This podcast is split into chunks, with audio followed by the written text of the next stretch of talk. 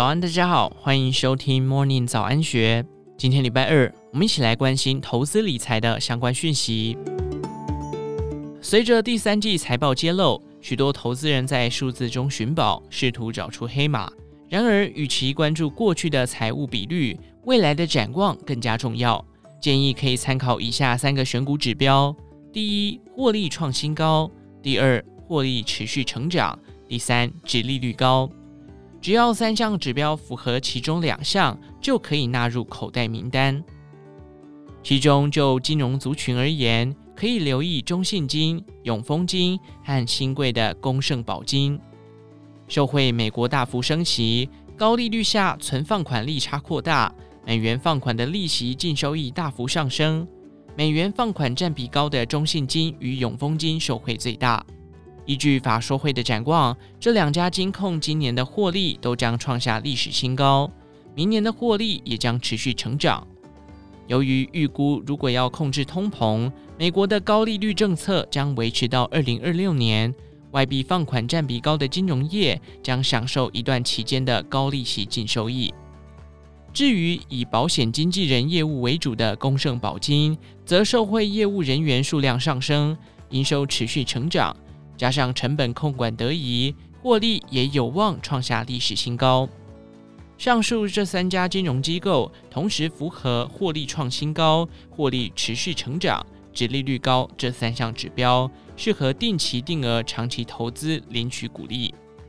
就银建族群而言，可以留意冠德、勤美、德昌。冠德受惠冠德新天汇建案已完工，明年第一季开始入账，贡献的 EPS 约七元，再加上其他建案贡献，明年 EPS 上看十二元。秦美受惠秦美之森建案，全案 EPS 约七元。今年第四季仅少量入账，大部分入账在明年，加上其他建案，秦美明年 EPS 上看十一元。这两家建设公司明年的 EPS 都有望比今年成长，并创下历史新高。而营造股德昌受惠政府持续新建公共建设，在手的工程合约金额上升至六百一十三亿元，尚未认列营收的部分为四百七十三亿元。若分为四年四十八个月认列，平均每月营收达十亿元。若再标到其他建案，营收金额将持续成长。在电子股方面，可以关注台积电、嘉邦和爱讯。台积电受惠技术领先、先进制程的占比提升，带动毛利率长期持续上升。明年的获利有望创下历史新高，EPS 上看四十元。加上每季的股利金额上升至三点五元，持续成长，表现亮眼。而嘉邦受惠车用天线需求成长，加上手机产业复苏，第三季的获利创下历史新高。由于新产能已经开出，当明年景气复苏，有订单就能交货，不必担心产能不足。同理，爱讯矽智新厂已于今年第三季投产，产能增加百分之五十。嘉邦与爱讯在规模经济之下，产品的单位成本下降，有助提升未来的毛利率，带动获利创新高。最后，随着全球人口增加，平均寿命提升，科技文明的普及与知识水准的提升，全球西药产业每年稳定成长。生技股宝瑞透过并购，不断寻求外部成长，让公司的营收与获利持续上升。成长率也高于产业的平均值。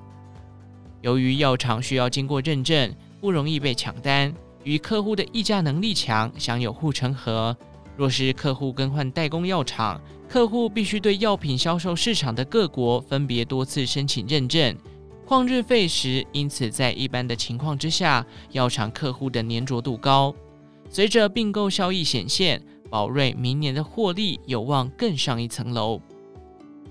过去的财务数字为已知资讯，已经反映在股价上；而在选股逻辑上，必须预测未来的获利。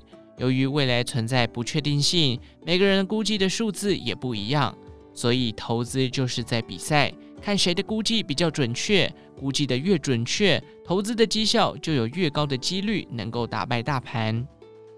另一方面，股票也不是买进后就可以置之不理。还是要持续追踪基本面。一旦经济环境改变，公司的表现不如预期，就要换股操作，不能无脑续报。遵守以上的原则，其实投资就可以变得更简单。以上内容出自《金周刊》一四零五期，详细内容欢迎参考资讯栏下方的文章连结。最后，祝福您有个美好的一天，我们下次再见。